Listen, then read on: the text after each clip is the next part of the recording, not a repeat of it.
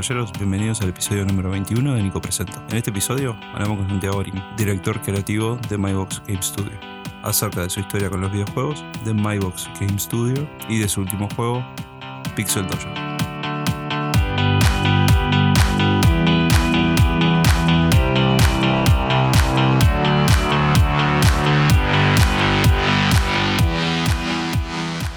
Hola Santi, ¿cómo estás? Hola Nico, ando bien. ¿Vos? ¿Todo bien, por suerte? Bueno, Santi, contame un poco de vos. Me presento un poco para todos. Mi nombre es Santiago Arín, eh, pero me conocen como Scooby, la mayoría de las personas. Soy el director creativo en MyBox Game Studio. Bueno, y contame un poco de tu historia. Eh, bueno, siempre me gustó dibujar a mí, siempre me consideré una persona creativa, siempre, siempre me junté con la gente de la clase que le gustaba dibujar, siempre me gustaron los cómics, me gustaban los dibujitos, me gustaban los videojuegos. Desde que salió el Family, el Super Nintendo, siempre fanático de, de los juegos de Mario y eso. Como Eh, todos. Como todos, y los Zelda y, y todo ese tipo de juegos. Y, y, ta, y me, ta, me, me colgué con el arte digital en un momento, cuando empezó a salir Flash, salió Photoshop, todas esas cosas. ta, me, me tiré a investigar, me tiré a hacer mis propias animaciones de Flash. Eh, arranqué una serie incluso de, de unos capítulos de una serie que se llamaba Jimmy Carita. Jimmy Carita. Sí, me te acuerdo, me acuerdo, me acuerdo. Ta, y ahí la verdad me, me encantó el tema de la animación, lo gráfico, pero ta, después me di cuenta que animaciones en sí solas no era tampoco lo que a mí me gustaba hacer. Claro. Y, pero videojuegos sí, me di cuenta que videojuegos me gusta jugarlos, me gusta aprender de ellos, me gusta poder, de lo que sé de los juegos, poder eh, aplicarlo y, y ta.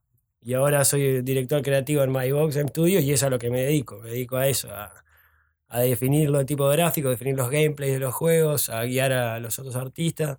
Bueno, ¿y cómo empezaste con la parte esta de, de los videojuegos? O sea, yo me acuerdo, nos conocemos hace mucho tiempo nosotros, nos Es conocemos, sí, nos conocemos de más o menos segunda escuela, Sí. este, y, y tenemos mucha historia juntos. Y yo me acuerdo, por ejemplo, cuando, nos cuando jugábamos mucho a los videojuegos, después también tuvimos computadoras. Salió un juego llamado RPG Maker. Me acuerdo que nosotros empezamos a, a- como que a tratar de armar juegos y cosas. Yo a la semana, tipo, dejaba y vos seguías. Sí, me acuerdo perfecto. sí. Es más, me tocaste un tema que ni me acordaba, la verdad. es verdad, me acuerdo perfecto del RPG Maker y de haber hecho varios prototipos de, de jueguitos ahí. Sí, la verdad me encantaba. Sí. sí. Pero vos pen- pensás que tipo por, es- por esos lados. Y, que- y seguramente sí, ponele otro ejemplo que tengo también es cuando salió el Warcraft 2, me acuerdo, sí, que tenía editor de niveles. Ah, me enamoré del editor de niveles, me juntaba con, con el Gonchi. sí, sí, sí. Y era, a ver, yo me le hacía un nivel a él y después lo jugaba, después me hacía un nivel a mí y yo lo jugaba. Estaba de más. En ese momento no tenía ni idea que me gustaba. Que era. Sí, sí, ah, que- mirá, es porque me gusta hacer videojuegos. Claro, ta- también. Pero eh, sí, siempre me gustaban los editores de, de- de- de mundo, siempre. Siempre que un juego tenía algo, ah, podés hacerlo vos, ¿entendés? sí, sí. Era buenísimo, ¿viste? Obviamente en ese momento no me daba cuenta, pero hoy, ahora que me hiciste acordar, me doy cuenta que sí, mirá, Ahí va. ya estaba ahí. Claro, sí, es, que- es que es eso. Es, Sí, tal cual. siempre te empieza a pas- no te das cuenta, a mí me pasa con, la- Sí. con la parte de cine también. Vi las películas y nosotros hacíamos videitos Sí. chotos como entregas para los liceos. Y, y bueno, y al día de hoy, no, en ese momento no lo veía como, ah, voy a trabajar de esto, pero tipo, llegó a que estoy en algo parecido. El, Es verdad. Es Es, verdad, así, es así. Y, y bueno, entonces vos con eso, con la parte de, los editores de juegos y ese tipo de cosas, hablaste de Warcraft 2, ahora hablamos del RPG Maker. O sea, ¿cómo, cómo te sentías? O sea, ¿cuál era tu experiencia de tipo de armar ese tipo de cosas? ¿Te gustaba el desafío de armarlo o te Sí. gustaba compartirlo con Me otra gustaba gente? más el desafío. Digo, ponele con RPG Maker, me tiré a hacer juegos eternos de RPG, como Claro. los típicos. Nunca salieron, creo que no los jugó nunca nadie, los hacía y los jugaba yo. Sí, obvio. Porque era, nunca estaban terminados, siempre quería hacer mil millones de cosas y tal, y al final quedaba una parte de la historia hecha y era la que se jugaba. pero- claro. o sea, me doy cuenta que me colgaba hacerlo, porque más que capaz que que otros lo jugaran. Si hubiera terminado alguno, capaz que me hubiera disfrutado también que lo jueguen, pero. Claro. Pero era, era como proyecto, era para mí. Era, "Ah, ¿qué más? Puedo hacer esta historia que, que no existe y yo la puedo hacer. Ahí me, me- me- estaba Claro, bueno. te colgaba, te Sí. colgaba esa parte. Y te, Sí, te colgaba, por ejemplo, la parte de la historia, te colgaba cómo ambientar los, los lugares. Las dos las cosas. dos Siempre cosas. me gustó mucho lo gráfico, como te digo, lo visual, el, el tema del arte. Pero también me gustaba mucho la historia. Me gustan los juegos que tienen un trasfondo, tienen una historia un poquito trabajada. Me gusta. sí. Y, y de Y, y los RPG, vos sabés cómo son. sí, sí, sí. Pelotudas historias, larguísimas, historias larguísimas. Claro, y son, son juegos que, bueno, nosotros, nosotros dos jugábamos mucho a estos juegos, Final, Final Fantasy, todo- Fantasy. todo este tipo de juegos. ¿Hay, hay, hay algún tipo de videojuego que te haya impactado cuando eras chico, aparte del Mario, que son los comunes realmente? Sí, sí, yo sé que el Mario de los comunes, pero a mí me- la verdad me pegó pila el Mario. A mí me, me re gustó el 1, el 2, el 3, el Mario World. me lo castigué. Sí, sí. La verdad me castigaba. Después los Zelda me gustaron muchísimo. Ah, Los Final Fantasy. Después estaban juegos no tan conocidos, capaz, pero. De los clásicos, eso. Después, más de grande, me pasé a PC. Y ahí me jugué mucho más a los juegos de estrategia. Que también los juegos de estrategia no eran editores, pero, pero me, me copaba más la parte de armar la ciudad y armar todo que capaz que la batalla. ¿viste? Claro, me sí. copaba armar todo, tener todo como ahí, me gustaba ahí. Claro, tipo juegos tipo Age of Empires. Sí, bueno, en todo- esos juegos me copaba más de, de armar todo.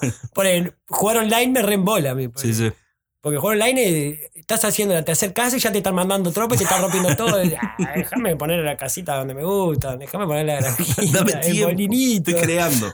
claro, yo me colgaba de eso Sí, y no era, en verdad no es el objetivo del juego. Claro.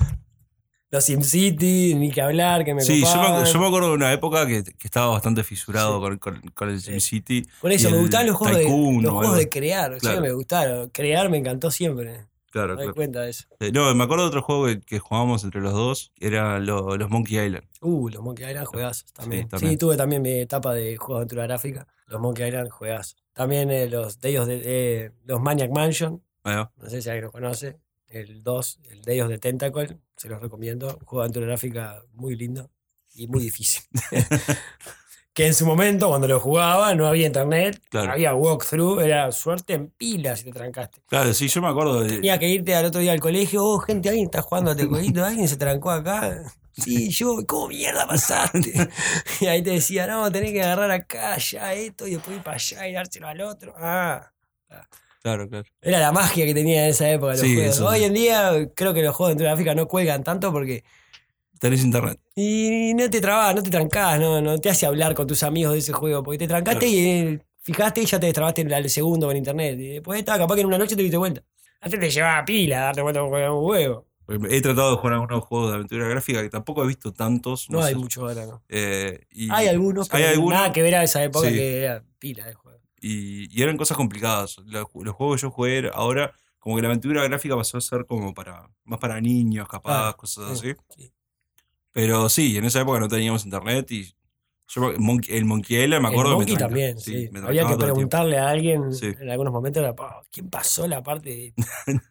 sí, Sí, sí, ¿cómo llegás a hacer este tipo de cosas? sí, Tuviste amor de chico de crear co- cosas sí, sí. y entonces de ahí, ¿cómo fue que, que dijiste, bueno, vamos a hacer un videojuego? O vamos a probar o vamos a... ¿Cómo, cómo fue que, tipo, en tu cabeza que dio ese clic? Y bueno, este, me parece que fue un poco también por el- que el mundo cambió. El mundo abrió puertas que antes no existían. Antes, no sé, si querías hacer un videojuego, ¿qué hacías? Lo, Claro. lo hacías en tu casa y qué, le tocaba la puerta a Nintendo, a Sega. Hola, tengo un juego, a ver. ¿Y qué? Y, lo- y tenías que hacer los cartuchos del juego y vend- venderlo, moverlo de un lado para el otro. Sí, para alguien que, que- que recién empezaba era imposible. Sí, sí, en sí. Uruguay menos. Y tal, pero se las puertas de las stores, de las del Google y iOS, de, de Mac. Y ahí es mucho más fácil. Vos desarrollás donde estés, subís y está accesible a todo el mundo. Ah, eso te abre las puertas a, in- in- industria, a estudios independientes como nosotros, de decir, "Ta, probamos por lo menos. Y, ta, y ahí empezamos. Arrancamos a finales de 2013, sí, éramos cinco y arrancamos a hacer un juego que era huevo de hacer. Larguísimo, enorme, tremendo proyecto. Estaba además, a mí me encantaba el proyecto. Pero era, era imposible hacerlo al ritmo que estábamos nosotros, que todos trabajábamos para otro lado y en los ratos libres de noche o los fines de semana trabajábamos para el juego. Claro. Era imposible. Después de, de ahí, ahí la, trabajábamos en nuestras casas, después nos pasamos a, a Cowork, a trabajar ahí, también íbamos de noche, llegábamos y todo el mundo se estaba yendo, éramos como los vampiros ahí. y, ta, y ahí empezamos a tratar de cambiar un poco el modelo y cambiamos del juego ese grande a empezar a hacer juegos chicos, casuales, Sí. de, de poco tiempo de desarrollo en comparación a los otros, pero que, que pueden ser igual de pegada o, o parecidos. O sea, Claro. Hay- hoy en día hay muchos juegos casuales, hay ejemplos que, ta, que- que les va bien o les va relativamente bien. Claro, y co- contame eso, porque dijiste que son cin- cinco personas que están en el proyecto. ¿Cómo se conocieron y quiénes? Contame un poco quiénes son. Sí, en verdad somos cinco socios y tenemos tres artistas también laburando con nosotros. Va. De los socios somos, eh, ta, yo estoy en la parte creativa, después son tres programadores que son Martín, Gabriel y Pablo. Después, y el otro, el quinto socio es Diego, que se encarga de la parte management de la empresa, y En parte más empresarial. la parte empresarial y contacto con los publishers. Y, Claro. y y un poco esa parte. ¿Y cómo, cómo se llegaron a conocer ustedes cinco y, y decir, onda, vamos a hacer, va. vamos, vamos a probar? Bueno, con Martín, yo tengo mil años ya trabajando con él, ya había trabajado en una empresa de, de administración de servidores con él, varios años, es amigo de amigos míos, entonces ya lo conocía de antes, ya habíamos sa- salido juntos a algún lado. Trabajamos ahí, después tuvimos una empresa juntos de hosting que se llama Uyuyuy Host, que todavía existe, pero es de otra persona ahora, se la, se la dimos.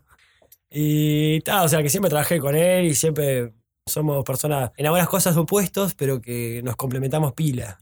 Tengo tremenda conexión con él. Resolvemos cosas, capaz que estamos una hora discutiendo y el que nos vea afuera dice, esto se está por matar. Pero no, siempre logramos llegar a algo, ¿viste? Ninguno es terco. Cuando el- sea, aunque se haya pasado dos horas a discutir, si el otro se da cuenta que tenía razón el otro, bárbaro, ah, Claro. con este argumento me convenciste. Ah, o sea, siempre, siempre nos nivelamos. Con- y, ta, y el resto, a Diego y a Gabriel los conocí trabajando en otro trabajo que tuve. Diego era mi jefe, Gabriel era mi supervisor. y y ta, ta, ta, se coparon con, con lo que yo estaba haciendo con Martín, se fueron sumando. Y después el otro, Pablo, trabajaba con Martín en otro trabajo. Sí. Y ta, más o menos, o sea, todos ya habíamos trabajado juntos con Claro. alguno. O sea, que en ese sentido era una validación también de decir, sé, sé trabajar con esto. Claro, Eh, sí, sí, esa sé, que, sé que va a funcionar. Sé que puedo trabajar con esta persona y después está. No solo trabajamos juntos, sino que generamos vínculos de amistades. Tanto Martín con Pablo en su trabajo, como yo con Gabriel también. Y, y ta, y se fue. Entonces, tenemos también confianza de, de amistad. Entonces, ta, y la verdad, somos re complementarios todos. Y ta, nos considero un equipo, la verdad, re fuerte que logramos. ¿Quién tiró la idea o cómo fue que tipo dijeron, bueno, estamos haciendo un videojuego, a ustedes les interesa? ¿Cómo, cómo, Y cómo la fue idea eso? original fue cuando yo, yo había estado de viaje justo en Nueva Zelanda y cuando estaba por volver, Martín se había puesto a hacer un juego para Flash y me había dicho, Cubi, cuando vuelvas si te cuelga, te sumate al proyecto, nada además, no sé qué. Yo volví eh, y al tiempo le digo, oh, me interesa, no sé qué, él sacó ese juego y después nos pusimos, ta, y nos pusimos a hablar, a mí se me ocurrió una idea, un juego y nos pusimos a hablar y nos pintó hacerlo. Y ahí empezamos los juntos los dos y- Y claro, después se fueron sumando y después se fueron sumando. Diego se interesó por lo que estábamos haciendo con Martín y me empezó a preguntar pila de cosas y ahí está. Se fueron sumando. Sí, obvio. Entonces fue como, a partir de la idea se fue, sumando, se Sí. fue formando el equipo. Sí, sí. Está bien. No fue que tipo tenías un equipo y, y después No. la idea. No, lo primero, primero lo sí. Y está, y hoy en día tenemos tres artistas también que trabajan con nosotros, que son Macarena, Joaquín y Valeria. También son unos grosos los tres. en serio, estamos re contentos. Sí. Y está, por eso te digo, somos ocho ahora y yo considero que somos un re buen equipo. No quiero sonar como nada, pero la verdad que es verdad, estoy orgulloso. no, obvio, es, que si, estás, armamos, si estás orgulloso con tu equipo, es, una de las cosas más importantes. Sí, que, lo- la verdad que lo estoy. Estamos la- trabajando en varios proyectos a la vez, ahora con ellos, para lanzar algún año que viene. ¿Cuál fue el tipo el primer videojuego que empezaron a armar que vos habías contado que, estaba, que es uno largo pero que no lo terminaron? Pero uno que hayan tipo empezado a hacer y lo, lo hicieron a través de, de, de MyBox. Sí, nosotros hicimos varios en realidad. Si vos buscás por el- tanto en Google o en iOS vas a encontrar cuatro o cinco juegos. De los cuales son juegos simples, chicos, los primera mayoría, que, que fueron los que usamos para probar. Claro, sí, para un testing. aprender a ¿Cómo subir a las funciona? tiendas, a hacer algo multiplayer, a, a toda la comunicación con, con todo. Y después el, eh, de uno que sacamos que consideramos que le fue relativamente bien, fue uno que se llama Rainbow Puke, que es una carita que vomita arcoíris, tenés que ir esquivando las nubes y aparecen unas cosas raras. Y la verdad que le fue bastante bien. Le- no tuvimos plata en marketing, no pusimos nada, todo con las Claro. redes sociales y a, a huevo, como quien dice. Tuvo, tuvo su buena respuesta. Y ahora, este año también estuvimos trabajando en otro juego que se llama Pixel Dodgers, para el cual nos asociamos a una empresa, un publisher, que es canadiense, que, que nos dio re para adelante y trabajamos muchísimo juntos con ellos para, para lanzar el juego, el cual ya está disponible. Así que aprovecho y les tiro el chivo. Lo pueden bajar para iOS y Android. Nos estarían apoyando bastante. Ta, les cuento un poquito, el juego es bastante simple, es un juego casual de mecánica, de mecánica simple, donde estás en una plataforma y te van a venir eh, diferentes bombas de energías. Ya, nosotros le decimos Hadukens, como los del Street Fighter. Sí. Eh, Te vienen todos los Hadouken de diferentes lados y vos tenés que, con el dedo, haciendo swipe, esquivarlos y ir agarrando diferentes ítems que te aparecen y cosas. Y, tal, y tenés diferentes eh, pantallas para destrabar, diferentes personajes, como te digo, ítems, power-up. Está bastante completo, la verdad. Sí, sí. ¿Por qué el Pixel Dodger y no otro tipo de juego? No, mira, una cosa que nosotros estamos haciendo ahora es. Todos los juegos que estamos haciendo son de mecánicas simples, que vos puedas aprender a jugar en los primeros segundos. Está, y bueno, el Pixel Dodger arrancó igual que el Rainbow Puke, con una mecánica ultra simple, sin gráficos, sin nada, que con un dedo jugabas. Sí. Y nos pareció copado el juego, era la plataformita, sin nada, vos un cuadrado que movías ahí y esquivabas, y estaba re divertido. Lo probamos entre gente conocida y parecía re divertido, re divertido, y dijimos, Sí. "Ta, ahora hay que meter una estética, una onda. Y ta, no habíamos hecho nunca un juego pixel art y nos copaba la idea. Todos los otros juegos que estamos haciendo no son pixel art.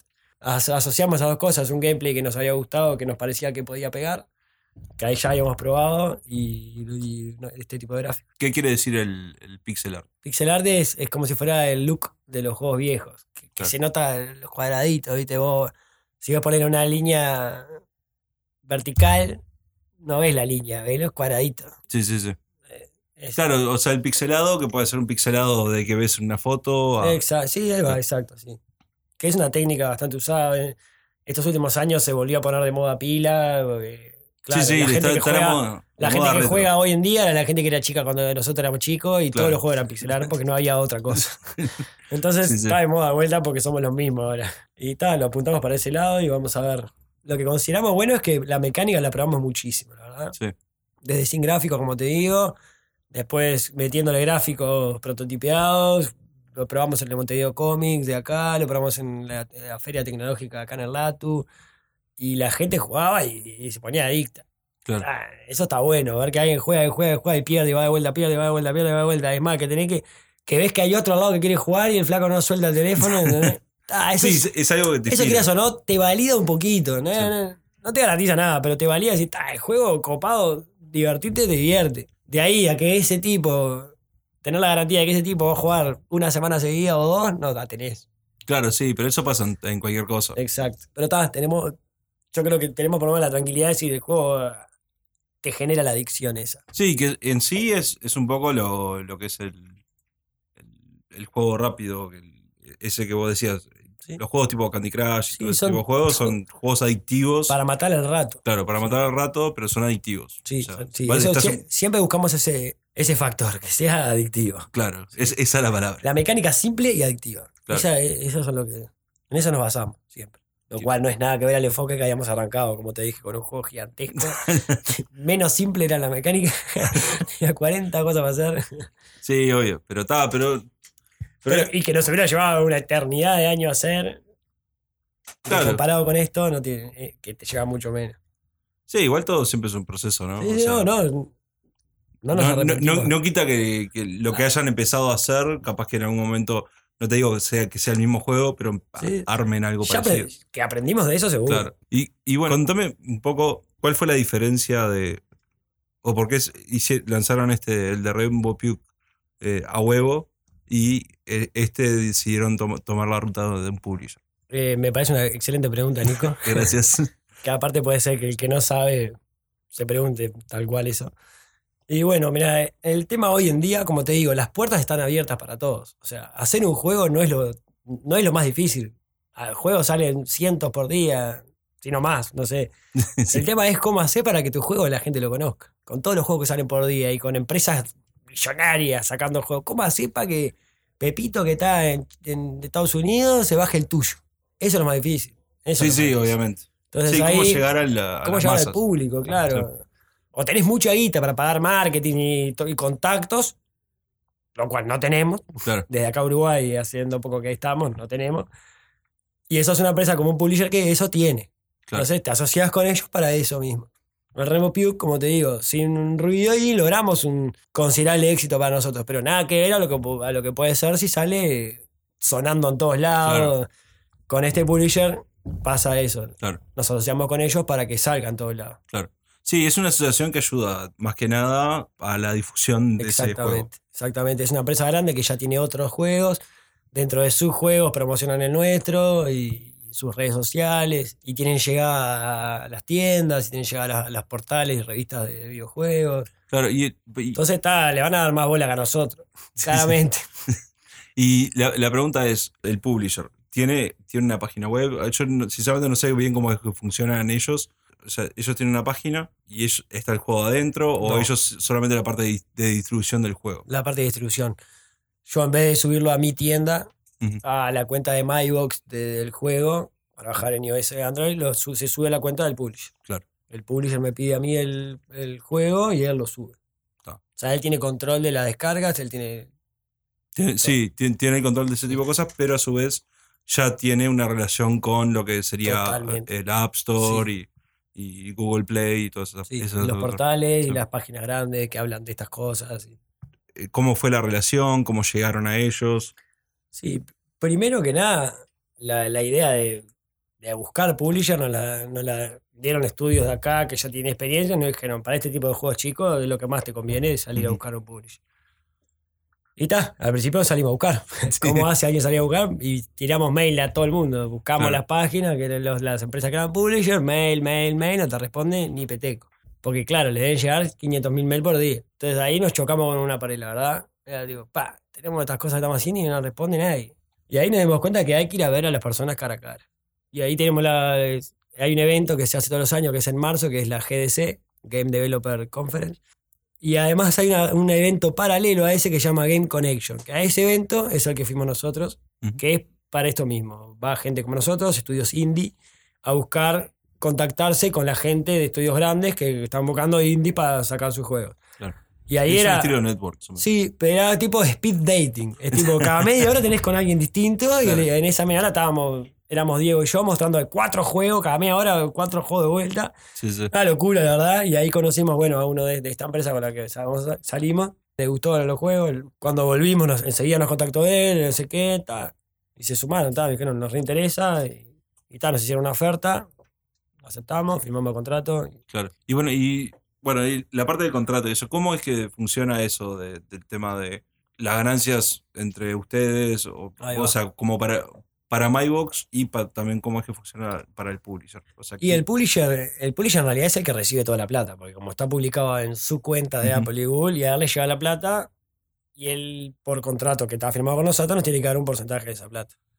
¿Cómo generamos la plata? Hay varias maneras, porque la aplicación es gratis, o sea que Sí, ahí sí. no generamos plata. La plata viene por la compra de contenido adentro, que, va, que serían paquetes de monedas para poder comprar hacer todas las cosas que hay dentro del juego, como destrabar personajes, destrabarte todas las habilidades a los personajes. Por ese lado, con las monedas, y por otro lado, con la publicidad. Lo que, lo que, tiene, lo que tiene el juego es que no tiene publicidad disruptiva, no te, no te, no te, no- no te ofrezco, no te mando un chivo porque sí, en general es te ofrezco. Claro. ¿Querés más monedas? Mírate un video. ¿Querés continuar la partida? Puedes mirar un video. O sea, te ofrezco ver publicidad, pero por un beneficio vos dentro del juego. Claro, sí, sí. Que eso es algo que está hoy en día bastante, bastante popular. Sí, que es algo, sí, que en realidad es, es mejor para el usuario. Y el usuario no tiene que gastar un mango, Claro, se gasta 15 segundos de su vida mirando el videito. sí, sí. Capaz que encima le gustó el juego del videito y se lo Y instala. también, y pasa al otro también. Y por eso, y, y en el peor de los casos que no le gustó, está bárbaro. Fueron 15 segundos y ganó, ganó lo que quería ganar en el juego. Quería Claro. más moneda, otro personaje, lo que quiera. ¿Cómo es que funciona eso, lo del. Porque también ahora hace un tiempo que está funcionando esto del. El in-game purchase o no sé cómo es. In-app purchase. In-app purchase. ¿Cómo es que funciona? Vos tenés diferentes opciones y la comprás a través de tal. Sí, en nosotros la única in-app purchase, como te digo, es paquetes de monedas. Vos en el juego todo lo que querés hacer es con monedas. Sí. Monedas dentro del juego. O sea, querés trabar personajes, las habilidades de los personajes, todos con monedas. Podés ganar las monedas jugando, podés ganar las monedas mirando videos, como te digo, con los rewards de vídeo, o comprándolas con dinero real. Claro. Y ahí vos, eh, con la tarjeta de crédito, como en cualquier aplicación, vas, eliges el paquete de 10.000 monedas y te sale, no me acuerdo ahora, pero. Y tal, y te lo descuentas en la tarjeta. Claro, sí, sí. Sí, como cualquier compra Sí, online, sí, básicamente. haciendo simple, simple. Y, y bueno, y entonces, para, la- para ustedes, para MyBox, en realidad, o sea, sería un porcentaje de esa venta Sí. y a ustedes también, o sea, es eso que les entra a ustedes y les ayuda a poder desarrollar otros juegos, cosas así. Exactamente, exactamente, nos da, nos da vida a la empresa. Esto es así. Sí, sí, obviamente, obviamente. Hay que seguir haciendo y seguir sacando, seguir haciendo, seguir sacando. Claro. Y sí. Y bueno, y ya, ya que tocaste ese tema, eh, ¿qué, qué es lo que están programando? ¿Qué es MyBox de acá a futuro, después de, después de este lanzamiento? De, Y estamos de trabajando en varios juegos más. Estamos ponerle el Rainbow Puke 2, estamos Sí. haciendo. Como te digo, que le habíamos visto que le había bastante bien. Sin, sin otra empresa que le apoye y nada, nos fue bien. Estamos haciendo el 2, Sí. con, manteniendo lo que, lo que vimos que pegó en el 1 y agregándole más cosas de las que pegaron eh, y cambiándole un poco la estética un poco. ¿Quieren seguir desarrollando juegos de, estos juegos adictivos simples o est- están pensando en, en armar cosas más grandes? o- Y las dos cosas en realidad. Sí. En realidad, tres cosas. Estamos haciendo, ahora estamos haciendo juegos tanto chicos como el, el Rainbow Puke, el Pixel Dodger, eh, tipo casuales. Después también estamos haciendo juegos para una para empresas de acá de Uruguay, a Ujú. pedido, que se llama World for Hire, para subsistir un poco más. Sí, sí. Y también tenemos el- en principio de etapa de desarrollo un juego grande. Que para el cual o tenemos que hacer bastante plata con los juegos chicos primero para poder dedicarle full time a ese, o hay que una empresa grande nos quiera financiar el, el desarrollo. Bueno, y cuando, cuando arrancaron con, con todo esto de, de la locura de hacer videojuegos, ¿buscaron apoyo en, en otras empresas uruguayas? Sí, bueno, al principio de todo, para tirarnos las básicas de todo, de con qué trabajar, cómo hacer, y tuvimos un poco eh, la ayuda o los consejos de los amigos de Aerohide, Sí. Ah, tanto Álvaro como Gonza son amigos de toda la vida. Me tiraron los piques, vea, te conviene trabajar con esto, y Unity, bla, bla. Nos fueron orientando bastante. Y ta, después que empezamos eh, a hacer las cosas, eh, hace, ha- no hace tanto, el año pasado, el, anterior, el año pasado, se terminó de juntar bien la, la comunidad acá uruguaya.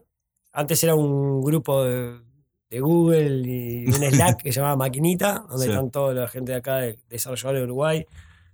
Lo cual estaba muy bueno, muy copado. Cada tanto hacen salidas al bar Fénix y a jugar algún videojuego ahí, eh, divertido. Y tal, pero después eso se concilió en algo más serio, Sí. que es la CAVI, que es la Cámara Uruguaya de Videojuegos. Creo que es esa la sigla. y tal, y ahora la verdad que se está apoyando muchísimo esto, sí. sí. Eh, se organizó la Game Lab el año pasado, se está ayudando desde los primeros pasos, se nos abrieron puertas a Plan Saibal, o sea, la verdad que el- la industria acá es muy, a mí me encanta la movida, es algo que incluso gente de otros países, me acuerdo eh, eh, estando en Argentina o cuando fuimos a la GDC, gente Argentina que nos decía a nosotros, "Pa, me encanta cómo son ustedes, los uruguayos, todos reunidos, re, re buena onda entre ustedes, son, eh", y entre ellos no, no sé, o están peleados algunos, o Sí, son como mu- es un país mucho más grande, ¿no? Claro, mil facetas, mil caras, mil puntos de opinión distintos. ¿eh?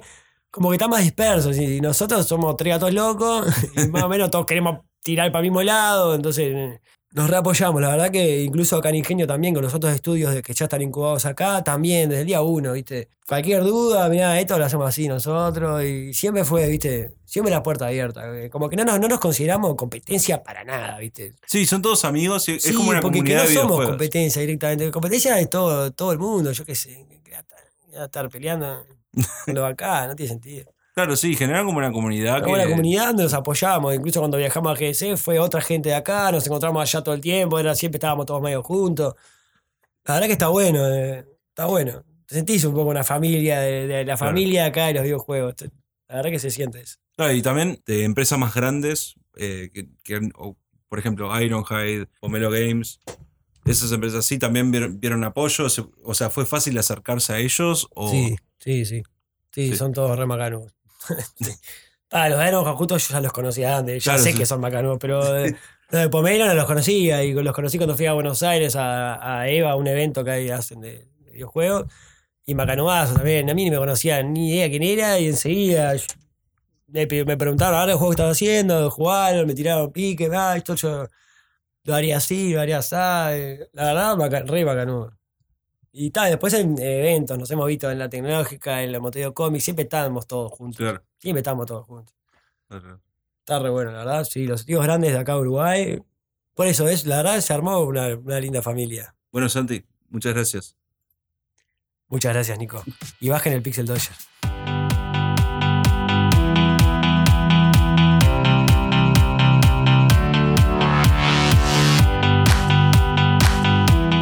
Gracias a todos por escuchar el episodio. Si quieres saber más acerca de MyBox Game Studio o bajarte su último juego, puedes hacer clic en los links en nuestra página. Y estamos el próximo viernes con otro episodio de Nico Presenta.